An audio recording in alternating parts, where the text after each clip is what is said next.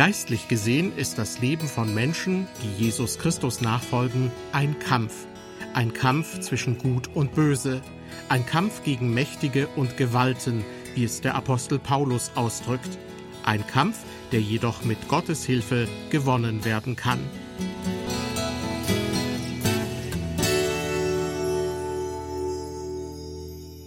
Herzlich willkommen zu unserer Sendereihe beim Wort genommen. Diesmal geht es also um den geistlichen Kampf, in dem sich jeder befindet, der aufrichtig Jesus Christus als Herrn bekennt und ihm nachfolgt. Manche Christen werden Tag für Tag daran erinnert, dass dieser Kampf eine bittere Realität ist, weil sie zum Beispiel um ihres Glaubens willen verfolgt werden. Andere spüren diesen Kampf nur innerlich, indem sie sich gegen Versuchungen stemmen, die ständig auf sie einwirken. Wieder andere haben das Gefühl, vom Kampf des Glaubens verschont zu bleiben, was aber in Wirklichkeit nicht der Fall ist. Die folgende Bibelarbeit möchte Mut machen, sich dem geistlichen Kampf zu stellen und, wie der Apostel Paulus es ausdrückt, die geistliche Waffenrüstung Gottes anzulegen. Dieser geistliche Kampf wird mit Ereignissen aus dem Alten Testament verglichen. Im Buch Exodus, dem zweiten Buch Mose, wird berichtet, was der ägyptische Pharao alles unternommen hat, um das Volk Israel zu schwächen. Doch der Kampf Ägypten gegen Israel wurde nicht von den Ägyptern gewonnen. Der Autor der folgenden Bibelarbeit ist Markus Wesch, Prediger, Evangelist und Bibelschullehrer aus Dillenburg. Vor ziemlich genau einem Jahr war er zu Gast in der evangelischen Freien Gemeinde in Greifenstein-Allendorf im Westerwald. Die Westerwälder schreiben den Chinesen. Hiermit erklären wir euch den Krieg. Wir haben 500 Soldaten und 50 Panzer. Darauf schreiben die Chinesen zurück, liebe Westerwälder, wir nehmen die Herausforderung an äh, wir haben fünf Millionen Soldaten und 500.000 Panzer. Nach einer kurzen Bedenkzeit kommt die Antwort aus der Westerwald. Sie schreiben, liebe Chinesen, leider müssen wir den Krieg absagen. Wir haben nicht genügend Betten für so viele Gefangene. Mutig, die Westerwälder. Äh, und trotzdem mit äh, Krieg möchte ich eigentlich nichts zu tun haben. Und ich bin sicher, so geht es euch allen.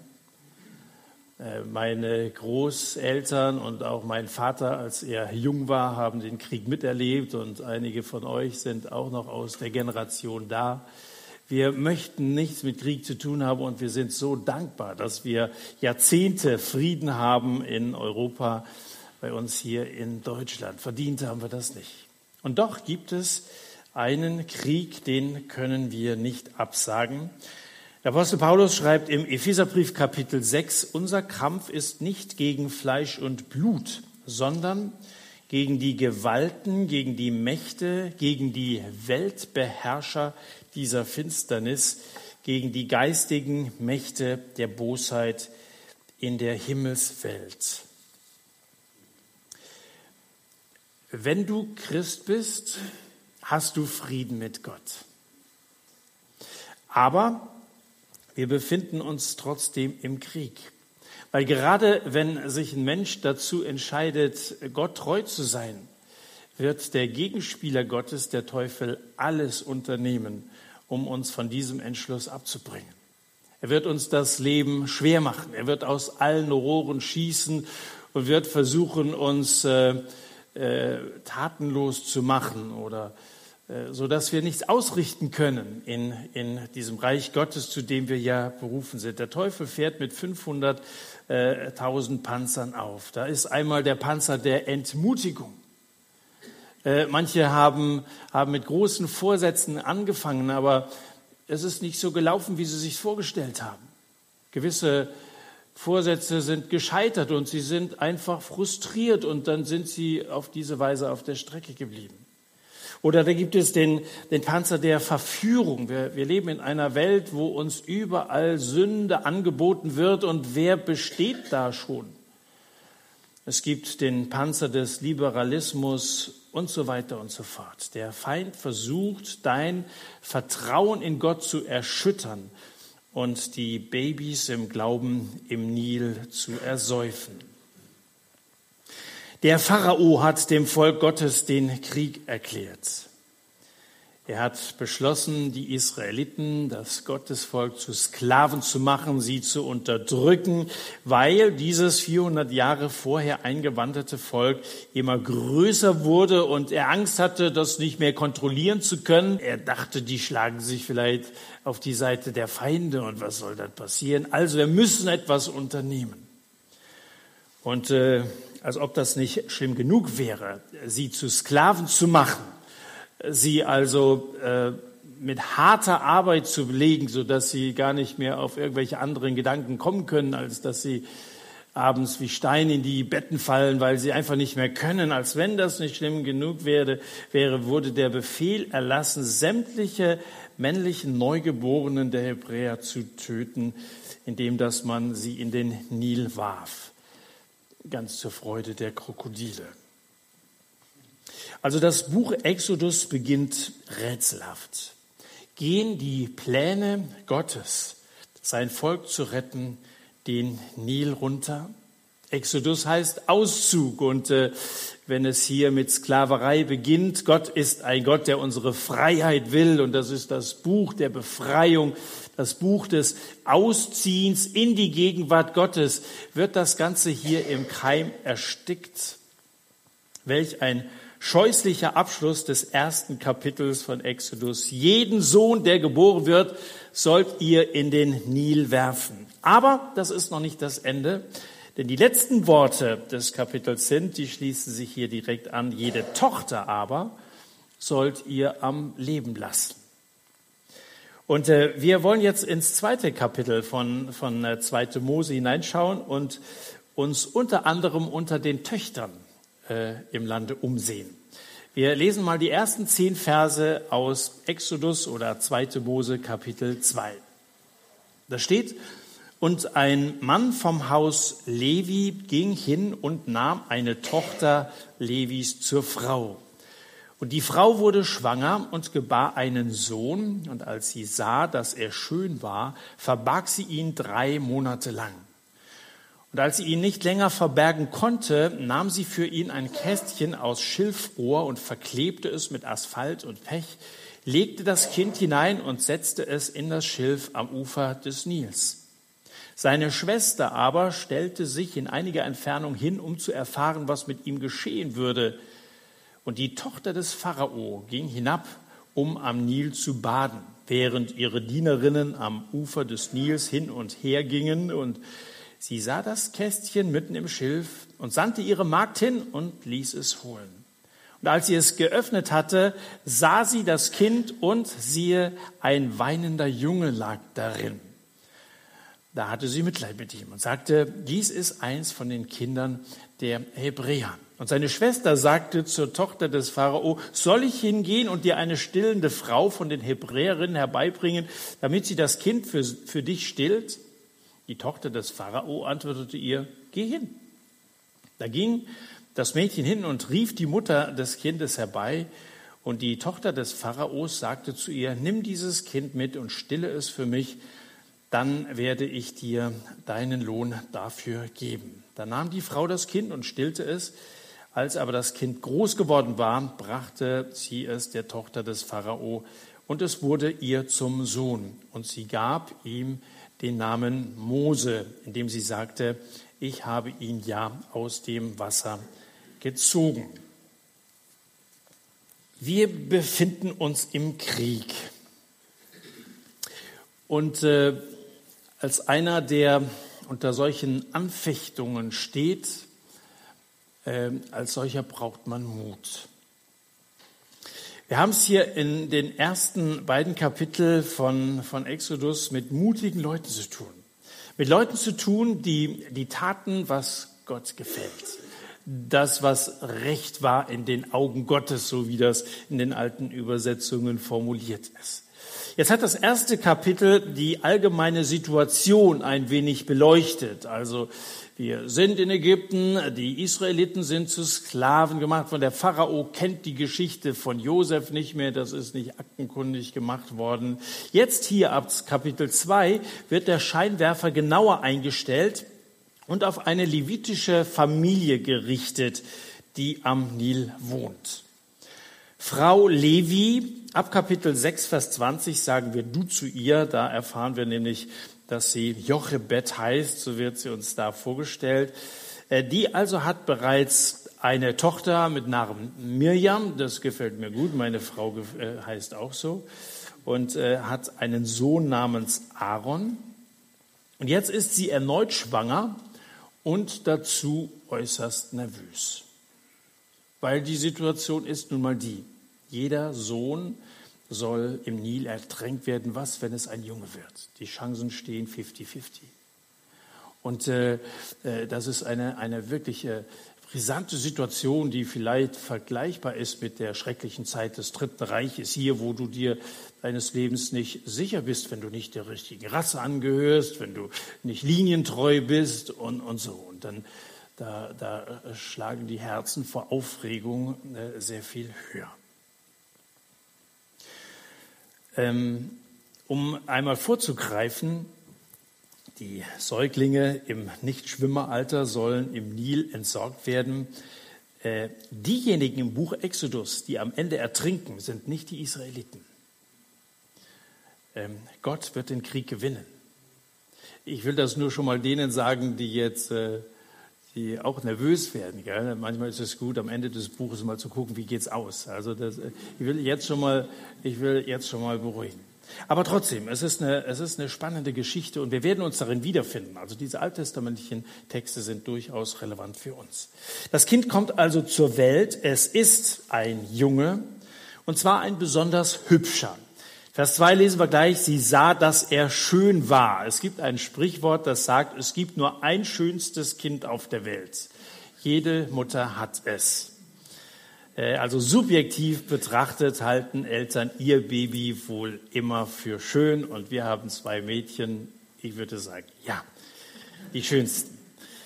Äh, aber ich glaube, es steckt noch mehr dahinter. Also sie sah, dass er schön war. Das klingt äh, ähnlich wie der Beginn von Genesis. Also ich sehe gewisse Parallelen zwischen dem ersten und dem zweiten Buch Mose. Genesis, das Buch der Anfänge, und äh, Exodus, das Buch des Auszugs in die Freiheit. Ähm, da heißt es am Anfang von Genesis, Gott sah, dass es gut war. Und das hat er nicht nur einmal gesagt, sondern nach jedem einzelnen Schöpfungstag und am Ende, als das Gesamtwerk der Schöpfung vor ihm lag und sie, es war sehr gut. Und so wie Gott einst die Welt bereitet hat in Genesis am Anfang, bereitet er mit diesem Jungen jetzt den Auszug in die Freiheit, den Exodus vor. Es war gut. Der Junge war schön. Es war von Gott so bestimmt und gewollt und damit völlig gut. Drei Monate lang gelingt es den Eltern, das Kind zu verstecken. Am Anfang sind die noch relativ leise, die schreien schon, aber das kannst du vielleicht noch irgendwie dämpfen. Aber nach drei Monaten wird die Sache dann doch etwas gefährlich. Täglich patrouillieren die ägyptischen Barfußstreifen durch die Gassen, sie spitzen ihre Ohren, ob sie irgendwo so einen so einen Schreihals äh, hören und äh, in der Nachbarschaft ist das Versteckspiel böse ausgegangen. Also Frau Levi ist entsetzt. Der Kleine muss verschwinden, sagt sie zitternd zu ihrem Mann. Und dann fällt ihr Blick auf ein Weidekörbchen im Regal und daraus bastelt sie ruckzuck ein Schiffchen und macht mit Harz und Pech das ganze Wasser dicht und dann legt sie schluchzend ihren kleinen Säugling in dieses Kästchen hinein. Ich glaube, es sind äh, drei F, die uns oft bremsen. Faulheit, Feigheit und Fantasielosigkeit. Ähm, wir brauchen Mut für unser Leben als Christ. Wir brauchen Mut überhaupt in diesem Leben äh, äh, vorwärts zu kommen. Aber manchmal versperren wir uns selbst den Weg zu neuen Ufern. Manchmal erleben wir deshalb so wenig, weil wir nicht dieses Gottvertrauen aufbringen, wie es Frau Levi hatte. Faulheit, Feigheit, Fantasielosigkeit, das sind große Hindernisse in der Nachfolge von Jesus. Ich möchte dich auffordern, ein bisschen unverkrampft zu sein. Ich möchte dich auffordern, ein wenig optimistisch zu sein. Ich möchte dich auffordern, etwas zu tun. Ich möchte dich auffordern, ein bisschen mutig zu sein. Hab Mut, du hast allen Grund dazu. Zwei liebe Freunde von mir, Nina und Matthias, sie fangen gerade, das habe ich vor zwei Wochen erfahren, einen Jugendkreis an in einer Gemeinde, die stirbt. Diese Gemeinde, die bestand mal aus 60, 70 Leuten. Heute besteht diese Gemeinde noch aus 14 Leuten. Und jetzt haben sie in dieser Situation Jugendarbeit angefangen. Ich habe selber ein paar Kinder und sie, sie beten darum, dass die ihre Freunde erreichen und dass daraus etwas Neues anfangen kann. Und äh, das halte ich für mutig. Das halte ich für entschlossen. Das halte ich auch für gehorsam, weil das ist unser Auftrag, dass wir an die nächste Generation die Botschaft von Jesus weitersagen. Ähm, wir haben keinen Grund, im Reich Gottes zu resignieren und zu sagen, Schau dir die Umstände an. Äh, es sieht alles so trüb aus. Es hat alles keinen Wert. Ich mache nichts. Nein, diese beiden sind mir Vorbilder in dem, wie sie vorangehen. Nun, begleitet von ihrer Tochter Mirjam, trägt sie also dieses Schicksalskörbchen zum Nil und setzt dieses Körbchen vorsichtig ab und sanft wiegen die Wellen am Ufer diese seltsame Wiege. Man könnte ja sagen, wenn man das hier so sieht, äh, das ist ja schon ein bisschen leichtsinnig. Und man könnte sagen, das ist verantwortungslos. Sein, sein Kind also in so ein, einem, einem merkwürdigen Schiffchen da einzupacken, hinzusetzen, in der Absicht, äh, wegzugehen. Das ist ein bisschen verrückt. Also der Kasten geht erst aus dem Leim und dann unter. Und wenn er nicht untergeht, dann wird das Kind äh, verhungern oder wird verdursten. Ein Säugling, der wird gestillt, aber nicht genielt. Das ist ja nicht normal. Und, und, wenn der Junge nicht verhungert, dann stirbt er wahrscheinlich an Überhitzung in diesem Brutkasten. Und wenn das alles nicht passiert, dann fressen ihn die Krokodile. Bei denen stehen kleine Jungen zurzeit auf dem Speiseplan. Das ist ein bisschen verrückt, was diese Frau hier macht. Menschlich gesehen keine Chance, dass das Kind überlebt. Wie soll das gut gehen? Aber äh, sich von Umständen beeindrucken zu lassen, ist ein bisschen umständlich. Natürlich sind die Umstände oft widrig und natürlich sind wir oft eingeschüchtert. Aber wir sollten uns viel mehr beeindrucken lassen von einem allmächtigen Gott. Gott sah, dass es gut war. Gott sah, dass dieses Kind schön war. Und ich sehe noch eine Parallele zum ersten Buch Mose. Die Rettung war ein Kasten, den sie mit Pech verdichtet hat. Im ersten Buch Mose ist dieser Kasten größer und heißt Arche. Vielleicht war Jochebed äh, Levi erinnert an diesen Kasten. Und äh, natürlich hatten die Vorfahren Glaubenserfahrungen mit einem allmächtigen Gott gemacht, der zu retten weiß. In diesem einen Kasten wurde Noah vor dem Ertrinken gerettet. In diesem Kasten soll es jetzt Mose sein. Gott ist Retter. Er steht zu seinen Leuten. Er, er ist der Retter in Jesus. Äh, dessen Name bedeutet, Gott wird retten. Gott verliert nie die Übersicht. Gott verliert keinen Krieg. Und darum verliert Jochebed Levi nicht den Mut. Ja, wir befinden uns im Krieg. Der Teufel droht mit 500.000 Panzern. Tu mutig, was du kannst. Und den Rest überlass Gott. Wir kommen natürlich an unsere Grenzen. Und natürlich äh, würde man menschlich gesehen manchmal sagen, das kann nicht gut gehen. Ich bin mal gespannt, was aus diesem Jugendkreis wird, den Nina und Matthias da äh, angefangen haben. Menschlich gesehen würde man sagen, lasst doch das sterben, macht irgendwo ganz woanders, schließt euch einer größeren Gemeinde, also wenn es in Dillenburg und Ortsteilen, wenn es da nicht schon genug Gemeinden gibt, wo dann sonst und so, warum muss man hier? Aber wenn Gott ihnen das aufs Herz gelegt hat, lasst uns warten, was Gott tut.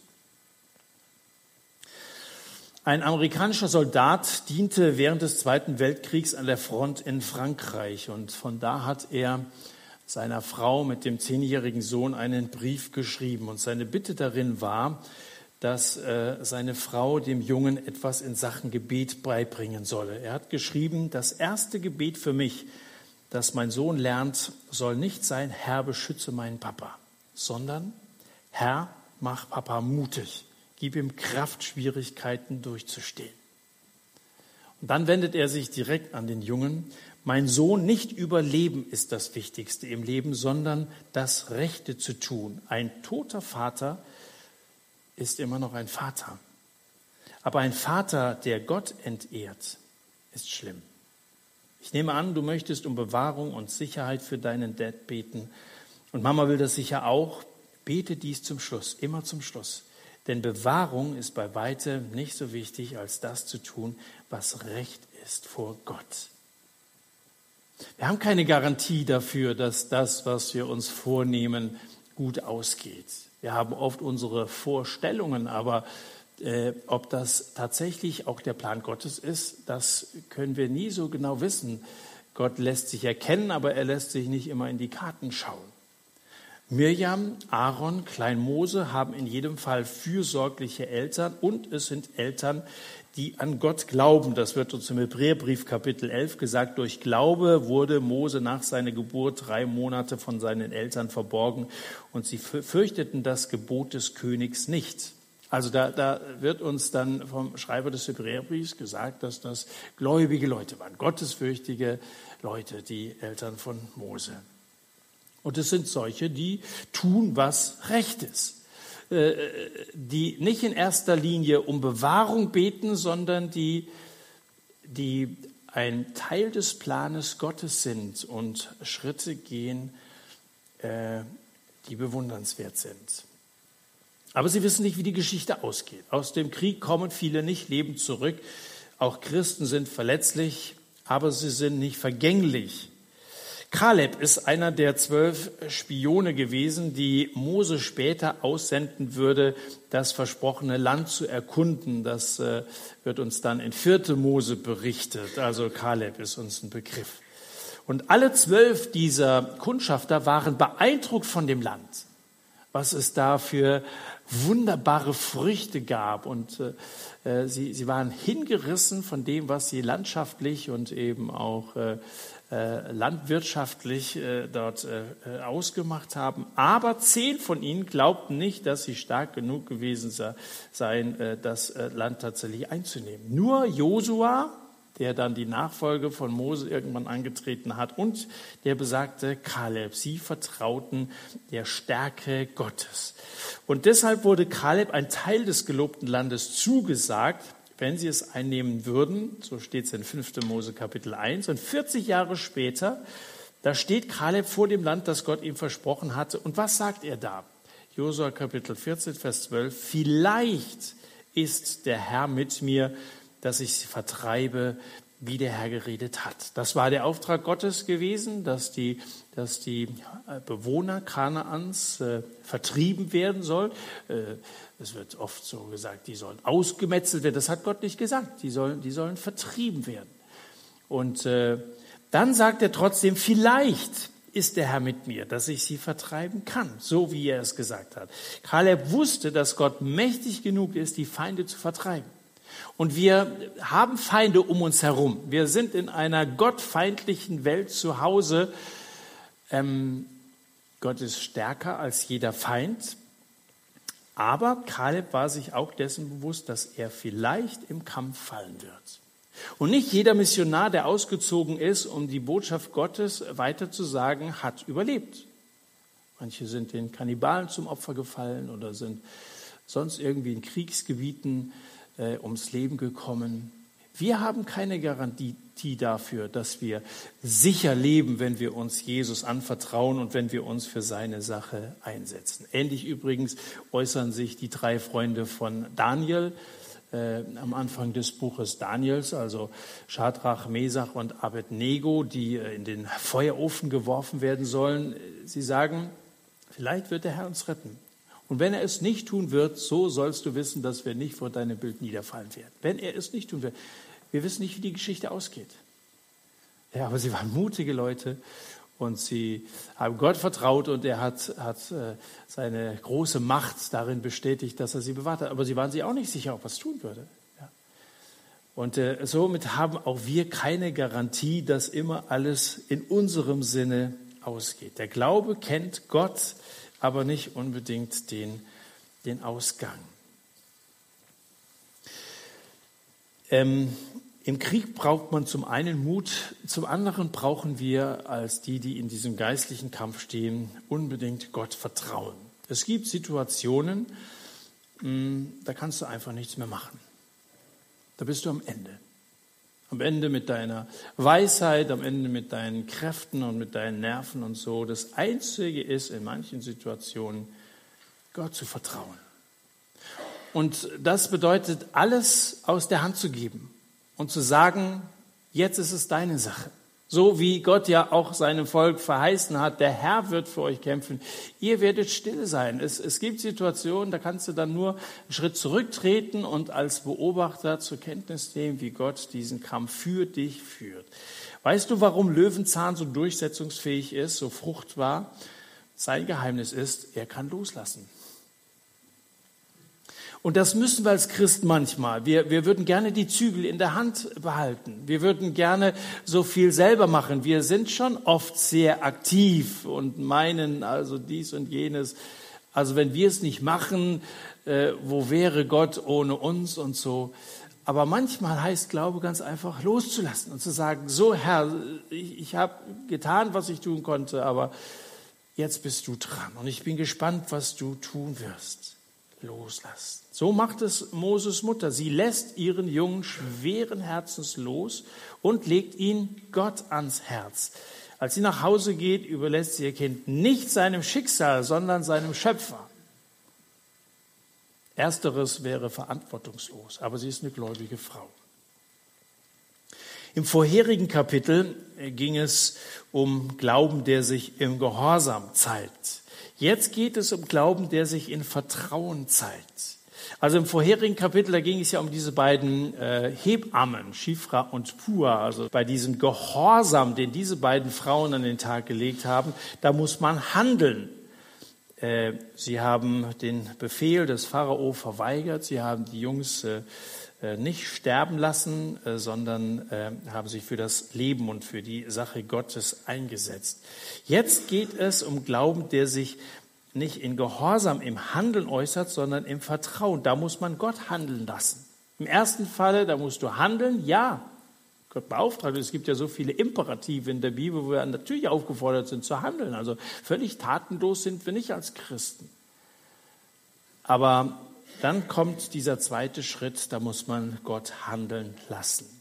Und Gott fällt immer noch was ein. Und wenn es eine badelustige Prinzessin ist. Miriam ist also am Nilufer sitzen geblieben. Die Schwester des kleinen Mose ist mitgegangen. Wahrscheinlich hat sie sich irgendwo versteckt. Sie beobachtet die ganze Zeit dieses Bootchen mit dem kleinen Bruder. Also es ist ja nicht so, dass die das abgeben haben und dann völlig emotionslos gesagt haben, sondern natürlich äh, äh waren sie volle Anteilnahme dabei und Miriam blieb eben in der Nähe. Dann hört sie plötzlich Lachen und Kichern ganz in der Nähe. Junge Mädchen amüsieren sich beim Federballspiel, Ägypterinnen. Und eine von ihnen, die Tochter des Pharao, will gerade das Kleid ausziehen, um im Fluss äh, zu schwimmen. Und dann entdeckt sie dieses kuriose Kästchen im Schilf. Die Prinzessin lässt diese Schatulle an Land ziehen, klappt den Deckel auf und sie ist hin und weg. Siehe, ein weinender Junge lag darin so äh, steht es hier in Vers 6. Ich könnte mir vorstellen, dass er, dass er sich die, die Windeln äh, von sich gestrampelt hat. So sieht die Königstochter gleich, welch Fleisches, Fleisches Kind es ist, wie süß ein kleiner Hebräer. Sie erkennt, es ist ein Hebräer. Das drückt sie ja hier am Ende von Vers 6 aus. Und von mütterlichen Gefühlen überwältigt, beschließt sie spontan, dieses Bürschchen zu adoptieren. Aber wie soll man das dem Papi erklären? Gell? Wenn die nach Hause kommen würde mit einem Kind ohne Vater, würde der sie wahrscheinlich sofort rausschmeißen. Und in dem Moment schießt die Schwester Mirjam aus der Deckung, ich, ich äh, könnte vielleicht eine hebräische Amme organisieren, schlägt sie vor. Ich würde mich einfach mal so umhören, ob es da vielleicht eine stillende Mutter gibt, die das Kind für dich zur Brust nehmen könnte. Hm, keine schlechte Idee, sagt die junge Finderin. Äh, und äh, dann schickt sie sie los. Geh hin. Ganz kurze Anweisung, so machen, so machen so Hoheiten das, ja. Geh. Äh, und natürlich freut sie sich über diesen guten Vorschlag und die in Aussicht gestellte Amme. Und natürlich holt Mirjam die eigene, also leibliche des, äh, Mutter des Jungen, Jochebed Levi, nimmt den Knirps aus der Hand der Pharaonentochter, versucht sich die unbändige Freude zu verkneifen, sich nichts anmerken zu lassen und so kriegt sie den Jungen wieder und das Ganze sogar von der jungen Hoheit noch bezahlt, wie wir in Vers 9 erfahren haben. Eingehüllt in echte Mutterliebe und unter dem Schutz der Obrigkeit wächst dieser Junge heran. Zu dieser Zeit, wo seine Altersgenossen in allerhöchster Lebensgefahr schwebten. Und so erlebt der Glaube Wunder. Der Unglaube versucht ja sowas mit Glück oder mit Zufall äh, abzutun. Kann man rückblickend sagen, oh, die hat Glück gehabt. Ja? Ähm, vorher sagt der Unglaube unmöglich, sowas geht nicht. Und hinterher, wenn dann das Unmögliche eingetreten ist, dann sagt derselbe Unglaube auf einmal, war ja kein Wunder, das ging ja alles ganz natürlich zu. Und äh, natürlich, äh, so ist das bei vielen Wundern, die Gott tut die, die äh, geschehen sehr natürlich. Wenn Gott seine Wunder tut durch Menschen und durch natürliche Gegebenheiten, Gott hält sich oft im Hintergrund. Gott tritt nicht immer groß in Erscheinung. In den verlesenen Versen, also hier eins bis zehn, kommt das Wort Gott nicht ein einziges Mal vor. Also das Ganze spielt sich im Vordergrund auf der Bühne ab. Für den Zuschauer ist alles vernünftig, logisch, nachvollziehbar zu erklären. Das Ganze ist eine Reihe von Zufällen in Anführungszeichen. Erst fällt Prinzesschen ein, zum Nil zu gehen, dann fällt das Federbällchen ins Schilf, darauf fällt, fällt ihr das Kästchen auf und so. Ähm, alles Zufall. Das ist oft so, wenn wir Gebetserhörungen erleben, wenn wir ähm, Glaubenserfahrungen machen, dass unsere Freunde, die nicht von der Existenz Gottes oder zumindest eines, äh, eines persönlichen Gottes ausgehen, dass sie sagen, na ja, das kann man alles erklären. Natürlich kann man das alles erklären. Und wenn du dir so manche Wunder anschaust, also dass David den Goliath getroffen hat, äh, der hat ihn an der Stirn getroffen und hat ihn tödlich verletzt, aber ein Naturgesetz ist nicht verletzt worden. Äh, das ist ein Wunder gewesen, irgendwie ganz natürlich. Dass Elia gebetet hat und es nicht geregnet hat. Äh, ein Meteorologe würde nicht sagen, dass hier ein Naturgesetz verletzt worden wäre. Das ist doch irgendwie, haben wir diesen Sommer ja auch erlebt, das ist lange, nicht so lange wie damals, aber äh, ist das Wunder? Ist das, ist das irgendwie Zufall? Ähm, und so, so äh, sagen viele, also das, das kannst du alles erklären. Manche haben Glück, andere haben nicht Glück, aber Zufall ist es allemal. Ich spüre nichts von Gottes Wirken, sagen viele. Frag solche Leute mal, ob sie Angela Merkel schon mal persönlich gesehen haben. Wenn ich hier fragen würde, wer hat Frau Merkel mal gesehen? Oh ja, einer. Wir uns gleich mal unterhalten. Äh, aber die wenigsten, ja. Und trotzdem glaubt ihr, dass sie existiert und dass sie immerhin, was sind das, 13 Jahre, so die Geschicke unseres Landes geprägt. Man kann da geteilter Meinung sein, ob ihre Politik, ob das immer ein glückliches Händchen war, ob sie vielfach zu zurückhaltend, diese ganze Flüchtlingspolitik, ob das, hätten wir es auch so gemacht. Ich weiß zumindest, dass ich diese Verantwortung nicht tragen möchte, die eine Bundeskanzlerin oder ein entsprechender Mann, die ganzen Minister und so weiter tragen müssen. Also vor, dass wir da immer so gleich drüber herziehen, sollten wir für diese Männer und Frauen beten. Aber ähm, sie hat eben, sie hat diese Verantwortung übernommen, hat die Fäden äh, jetzt diese äh, lange Zeit in den Händen gehabt. äh, dass wir in Frieden und in Sicherheit leben können, das hat schon auch etwas mit unserer Regierung zu tun. Wir sollten dankbar sein. Äh, und, und dann sagen viele, äh, ich habe Gott nicht gesehen, deswegen glaube ich nicht an Gott. Ich habe Merkel nicht gesehen, deswegen glaube ich nicht an unsere Regierung oder sogar an unseren Staat. Das eine hat mit dem anderen erstmal nicht allzu viel zu tun. Jesus sagt, mein Vater wirkt bis jetzt und ich wirke. Und er wirkt eben oft so im Hintergrund, immer noch. Ja. Er ist derselbe, der die Welt erschaffen hat, der Geschichte mit seinem Volk gemacht hat, der seinen Sohn Jesus in diese Welt gesandt hat, durch Jesus so viele Wunder getan hat, diesen Sohn vom Tod auferstanden oder auferweckt hat. Er ist derselbe auch heute und er wirkt auch unter uns, so wie es in dem Lied von Samuel Hafs heißt, äh, Privileg. Äh, Gott tut heute noch Wunder, Stunde um Stunde, Tag für Tag. Siebald hat mal, jetzt mal die ganzen Liedermacher hier mal aufzuzählen, äh, hat das mal gesagt, er dankt auch in seinen Liedern dafür äh, Gefahren, äh, vor denen Gott mich bewahrt, bevor ich sie erkannt habe, so sinngemäß heißt es in einem Lied, dass du mich bewahrt hast vor Gefahren, bevor ich sie überhaupt erkannt habe. Ich glaube, dass wir irgendwann, wenn wir vielleicht mal in der Ewigkeit so einen Film unseres Lebens, dann uns mal erst die Augen aufgetan werden, wo Gott überall eingegriffen hat, wo er seine Engel gesandt hat und wir das überhaupt nicht gemerkt haben. Albrecht Dürer hat mal so ein Gemälde angefertigt, wo er neben der sichtbaren Welt auch die unsichtbare Welt mit Engeln und Dämonen mit eingezeichnet. Sehr verwirrendes Bild, aber ich bin überzeugt davon, dass sehr viel mehr um uns herum jeden Tag passiert, als wir mit unseren natürlichen Augen sehen können.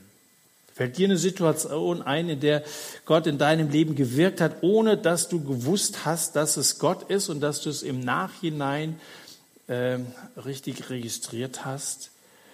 Ähm, danke Gott dafür, dass er wirkt und dass er es jeden Tag tut. Vor zehn Jahren, 2008, äh, hatten wir wieder mal unseren äh, Mitarbeiterkongress Jesus im Fokus. Der findet alle zwei Jahre statt. Und äh, wir hatten Josh McDowell eingeladen. Kennen wahrscheinlich manche, ein Apologet in den USA, einer, der, der äh, viel auch in der Jugendarbeit bewegt hat. Und wir dachten, das ist ein guter, geeigneter Referent für unseren Kongress. Aber leider hat er abgesagt und wir waren enttäuscht und hat aber dann den Vorschlag gemacht, einen Kollegen von ihm, Bob Hostetler mit Namen, äh, an seiner Stelle äh, zu schicken. Und 2008 äh, war für mich ein Jahr, wo ich kräftemäßig so am Ende war, wie ich das vorher nie kannte. Ich habe immer so durchgemacht. Ich habe den Sabbat nicht äh, beachtet und äh, montags, auch wenn ich ein sehr volles Wochenende hatte, bin ich vielleicht mal eine Stunde oder zwei später ins Büro gegangen, aber ich habe einfach durchgezogen. Und irgendwann, ich konnte nicht mehr. Hatten die Dillenburger Jugendtage, da hatte ich die Bibelarbeiten direkt anschließend. An dem Montag ging es zum Christiwell, wo ich zwei große Veranstaltungen hatte. Und ich konnte mich auf nichts mehr konzentrieren. Vormittags noch ein bisschen was am Schreibtisch gemacht, aber nachmittags hätte ich überhaupt nicht ins Büro gehen brauchen. Ich konnte einfach nicht mehr.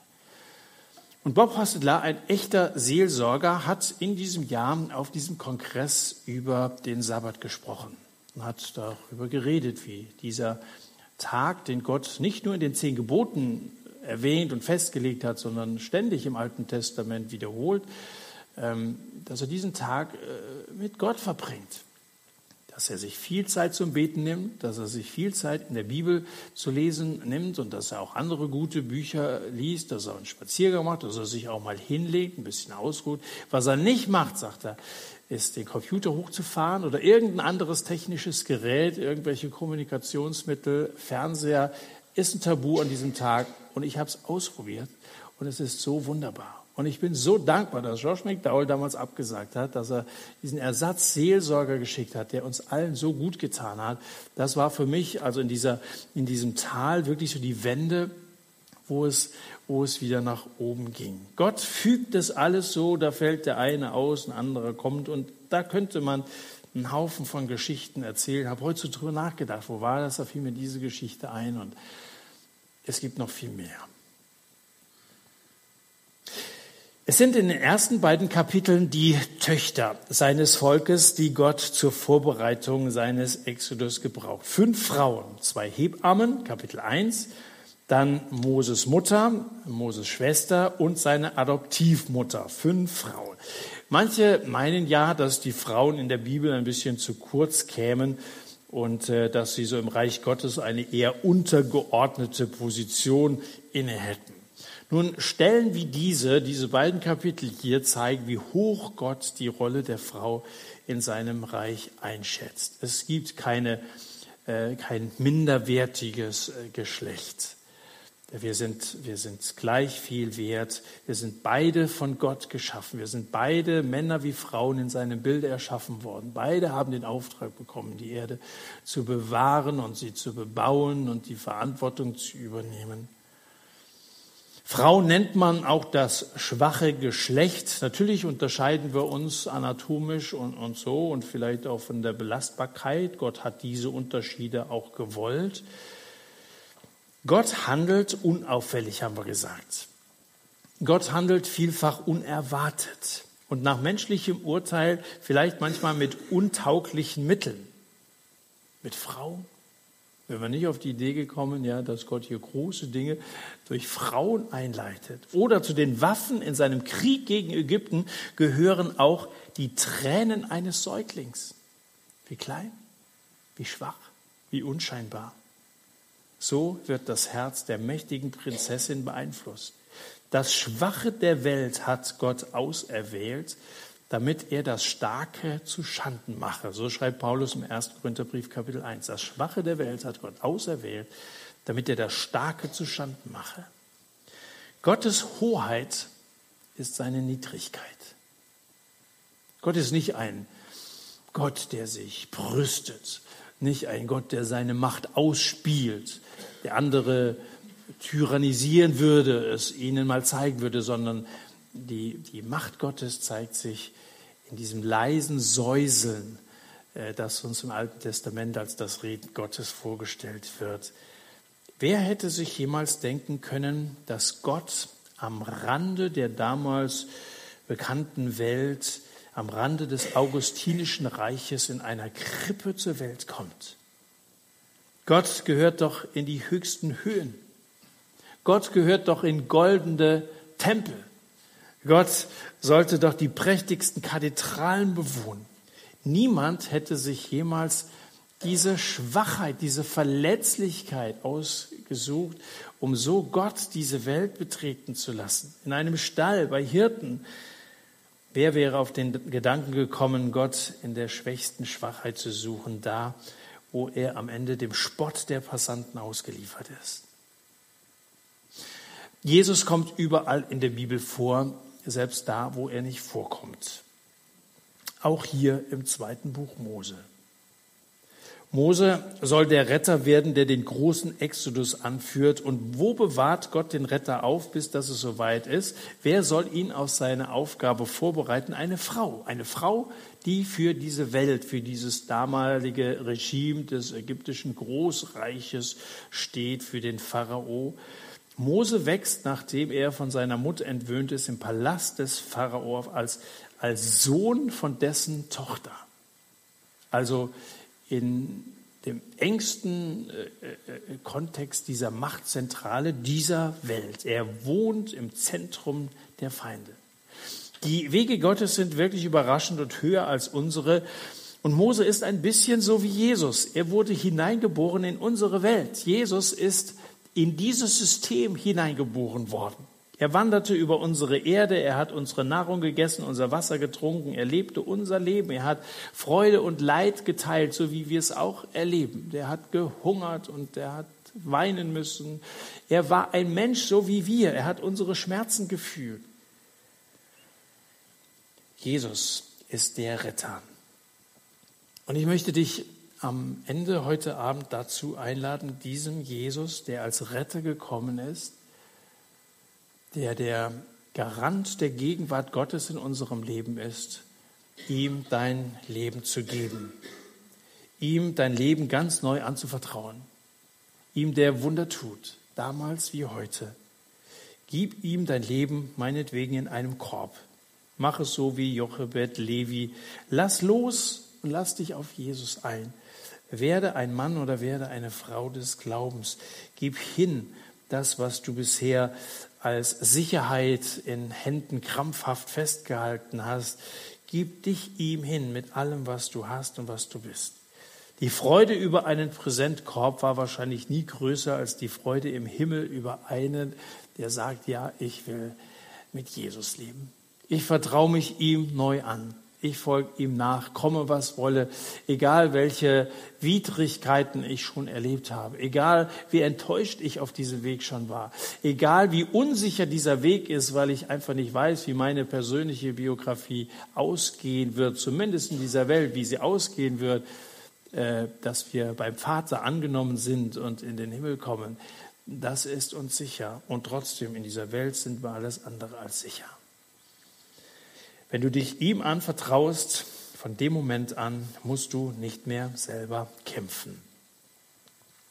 Weißt du, welcher Vers sich genau in der Mitte des Alten Testamentes befindet? Das ist 2. Chroniker 20, Vers 15. Das ist genau, wenn du von vorn und, und hinten zählst, dann kommst du genau bei diesem Vers an und da steht, so spricht der Herr zu euch. Fürchtet euch nicht, Seid nicht niedergeschlagen vor dieser großen Menge, denn der Kampf ist nicht eure Sache, sondern Gottes. Nimm äh, diese Zusage mit von diesem Abend. Wir befinden uns zwar im Krieg, aber der Kampf ist seine Sache. Wir sind im Krieg, aber der Kampf ist seine Sache. Er hat längst gesiegt am Kreuz, wo Jesus starb, wo er den Tod, wo er den Feind, den Teufel besiegt hat und damit ähm, Leben hervorgebracht hat, die Tür zum Himmel aufgestoßen hat, sodass jeder, der an Jesus glaubt, nicht verloren gehen muss, sondern ewiges Leben hat. Die, die im Buch Exodus am Ende ertrinken, sind nicht die Israeliten. Es sind die ägyptischen Soldaten samt ihrem Oberbefehlshaber. Der Teufel ist besiegt. Gott vertrauen in Kämpfen allein Sie hörten eine Bibelarbeit über das zweite Buch Mose, Kapitel 2, Verse 1 bis 10. Der Kampf der Israeliten gegen die Ägypter wurde von dem Prediger und Evangelisten Markus Wesch mit dem geistlichen Kampf verglichen, der vom Apostel Paulus im sechsten Kapitel des Epheserbriefes erwähnt wird. So wie Gott einst geholfen hat, die Ägypter zu besiegen, so kann er uns heute im geistlichen Kampf zum Sieg führen. Die Bibelarbeit von Markus Wesch wurde im November letzten Jahres in der evangelischen Freien Gemeinde in Greifenstein-Allendorf aufgezeichnet. Sie finden sie auch in unserer Audiothek auf irfplus.de beziehungsweise über die kostenlose IRF Plus App. In unserer Sendereihe beim Wort genommen bringen wir in wöchentlichem Abstand noch drei weitere Bibelarbeiten von Markus Wesch über das Leben und den Dienst von Mose. Heute in einer Woche geht es um seine Berufung. Schon jetzt herzliche Einladung dazu.